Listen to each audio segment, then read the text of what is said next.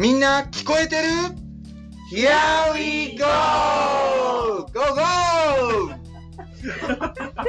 このポッドキャスト番組は20年の経験がありながら聴覚にほぼ関わらずに来た言語聴覚士が介護予防で聴覚に関わることをきっかけに各専門家にインタビューを通して聴覚を再学習していく姿を追っていく体験型ポッドキャスト番組です。はいこんばんは、境目研究所所長の文康です。研究員のミサです。吉野真也です。桜補聴器の井上です。はい。こんばんは。こんばんははい。ちょっとパートはお休みをました。いよいよ始まりました。おそらく世界初の聴覚、聴覚障害を考えるポッドキャスト番組。みんな聞こえてる？Here we go! Go, go!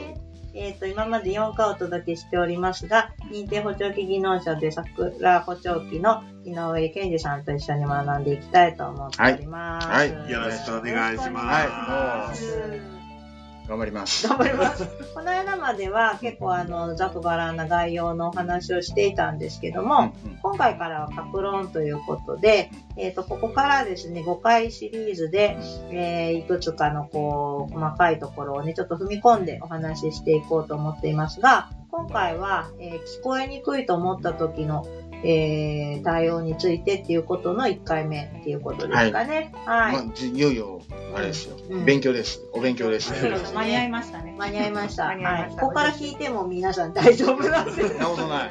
バックナンバーを。最初から。4回目大事よ。そっか。所長なんかこれ聞いてるリスナーの人が意外な統計出てるんですよね。そうですね。はいまあ、大体、あの、他のポッドキャスト番組、日もさっちもそうですけど、大体40代女性。が主戦場。そう。辛口の40代女性。はい。女そう女子向けにやります。お届けしてはい。あとは、えっ、と、なぜかヒアウィー語だけ、えっ、と、アメリカで聞かれてるっていう。すごいす。ごいですね。おアメリカの皆さんっていう、そうですね。そうですねニーズがある。ブラジルね。そうブラジルの、ブラジルの皆さん。アメリカちょっと近かっあ近かった。た。ブラジル目指して。ブラジル目指して。ね、ちょっと不思議な感じですが、聞いていただけて嬉しいですね。はい。じゃあ、所長、今回のテーマをお願いします。はい。今回のテーマは、聞こえのチェック方法についてです。はい、はいありがとうございます。これ結構一番最初やっぱり大事ですよね。うんどういう、何をもって聞こえにくいとするのか、っていうところですね。そうですね。大体もう、聞こえが悪くなった方は、うん聞こえが悪くなったことに気がついてませんから。そうですそうですそうはいですね。そうですね。あんまり本人は気づいてなくて、周りの人が先に気づくっていうパターンですかね。そうですね。でよくこう周りの人が聞こえなく聞こえにくくなった人への対応でね、よくこう大きい声うん出して耳元でこう大きい声出してですね、うるさいって怒られたりよく見るんですけど、まあ聞こえとるわ。そうそもそもこう聞こえが悪くなった難聴の方の聞こえってどんな特徴があるのか状態なのかっていうのは、井上さんちょっと簡単にご説明いただいていいですか？はい。えっと、年齢を重ねてなる難聴のことを、まあ、老人性難聴とか加齢性難聴って言うんですけど、そういう難聴の方っていうのは、例えば、こんにちはが、こんにちはって小さく聞こえるだけではなくって、その言葉も歪んだり歪んだりして聞こえるんですね。例えば、こんにちはが、こんにちはみたいな感じで、あのーすごく聞こえにくい言葉として聞こえるんです。うんだからそんな聞きたくないような歪んだ言葉が大きい声で聞こえてくると、とっても深い。そうですそうですね。確かにね。なんかあの、まあ、一応私たちのこの番組では、とりあえずその加齢性難聴っていうところを、うん。まあ、今最初に扱っているもんですから、そういったところのこう理解っていうのは、やっぱりしてほしいですよね。うん。うん。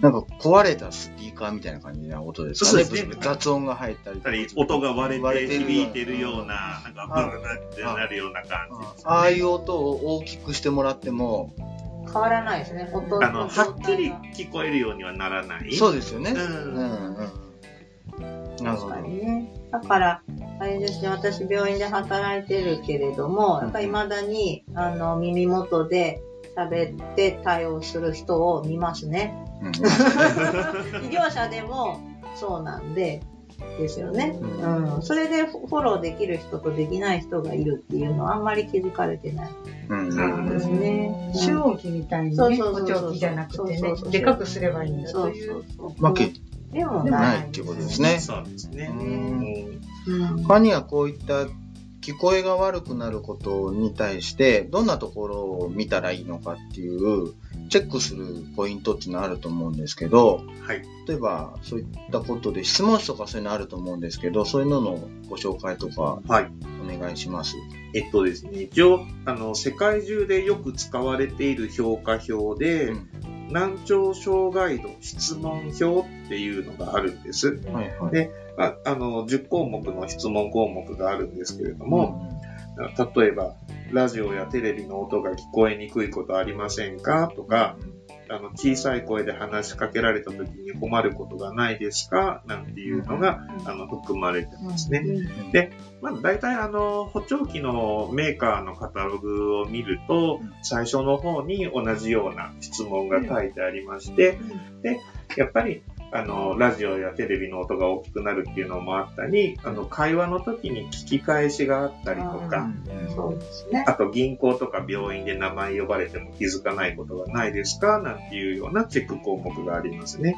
うんうん、確かにね。そこは結構日常的すぎて ですけど、私たち言語聴覚士なんで、相手の方の会話を聞くときに聞き返しがあるかっていうのはチェックしてますよね。そうですね。うんそうですね。無意識だと思いますけど、あ聞き返しありっていうこうセンサーがピコッと。そう、すごい。だけど、あれなんですよ。その聞き返しが、うん。そう言語障害で理解が悪くって、はい。聞き返してるのか、うん。聞こえが悪くて聞き返してるのかって、意外とわからない。まあ見極めは必要ですけどね、うん。まず最初に疑うのは難聴を疑ってっていうところですよね。その辺は会話してる中で、あの、無意識に近いレベルでチェックしてるって感じですね。カルテにもね、聞き返しそうあですね。りとか、。情報量がね、どうとか。います。ね。他には、えっとですね、これ40代の女性が聞いていただいてるってこともあって、あの、皆さんまあ40代です。スマートフォンが大体使ってる方多いと思いますけども、うんアプリなんかではい。最近いろいろ便利なものもあるって聞いたんですけど、ありますはい。あのーまあ、僕いろんなところで、こう、セミナーやったりするときにも使うんですけれども、うんあの、モスキート音、ね、あの、可能と、うんうん。それで耳年齢チェックができるっていうアプリがあるんです。怖いやつですね。こういうやつ。ちょっと一回鳴らしてみますので。はい、ちょっと試しに音が出ますので、もしあれだったら音量一旦ね、こう耳で聞いてる人はちょっと気をつけて、はいイヤホンで聞いてる人は気をつけてください。はい。はい。では、一度鳴らしてみます。はい。お一応これが聞こえると、まあ、あの耳は問題ないですよ。はいということなんですね。うんで、次に鳴らす音が聞こえない場合は、まあもう耳が60代、まあ、それ以上の耳の年齢になりますよっていうのなんですけど、ちょっともう一回鳴らします。聞いてみましょはい。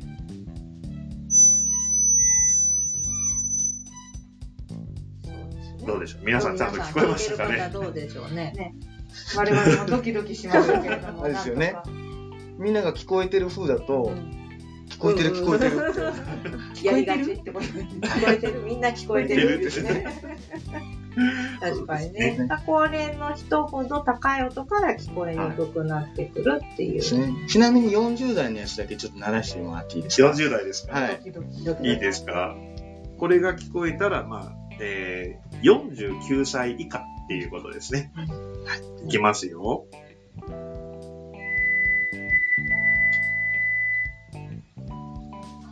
ちゃんと録音できたかな？聞こえたかなと思いますけど。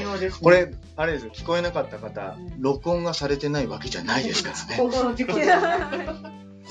聞こは。た。はい聞こえた。よく聞こえたまあ、わずかに聞こえた。誰か離れてるから。喋ってごめんなさい。いやちょっと間そんなそんな第三の女の声が。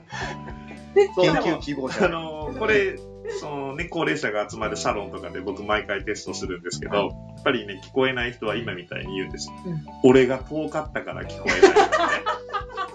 あの、横で今車が走ってったから聞こえなかったとかね。なんかのせいに従ってこう、受け入れてくれないっていうね。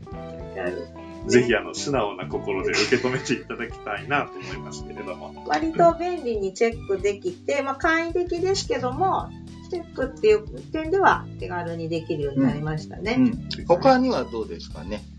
まあ、あの、他にも普通に聴力が測れるような簡易アプリっていうのもあります。聴力、えっ、と、検査っていうタイトルでアプリもあります。もちろんそこには耳年齢を測ることもできる、あの、項目も入ってますので、まあ、よかったら一回見てもらうといいと思います。そうですね。耳年齢。耳年齢です。はなんとか年齢って聞くとね、ちょっとドキッとしますね。い。いろいろ、いろんな年齢が。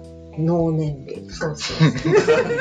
あるあるのね。脳年齢肌年肌年齢。うん まあ、基本的にその聞こえに不安がある場合は耳鼻科を受診っていうのがおすすめなんですけど、まずワンクッション、自分どうかなって気になる方はこういったアプリ手軽でうんいいですよね。ちょっと調べてみるっていうにはね。訪問なんかではすごい使えますね、やっぱりそうですね。うん、そうですね。在宅でもね、気軽にできる静かな。お部屋であればね、はい十分対応できますね。はい。うんいいですね。今日、あの、お話ししたチェック法第1弾、こんな感じでよろしいですか、はい。うん。勉強になっちゃいましたね。勉強になっちゃいまはいしたね。よかった、間に合いました。間に合いましたよかったです。あの、周りの方でね、ちょっと聞こえに不安が出てきている方とか、いらっしゃったらぜひ紹介してあげてほしいなと思います。はいはい。私たちの番組ではですね、メールをいつも募集しております。サイレントリスナーではなく、皆さんメールをください。そうです。何でも聞いてください。メールの宛先は、えー、さかいめ .st.gmail.com さかいめの綴りはアルファベット小文字で sakaime.st.gmail.com です。皆さん、お気軽にメールをくださいお。待ちしてます。お待ちしてます。はい。ではまた次回ですかね。はい。はい。ありがとうございま今した。回もお聞きいただきはいありがとうございました。はいありがとうございます。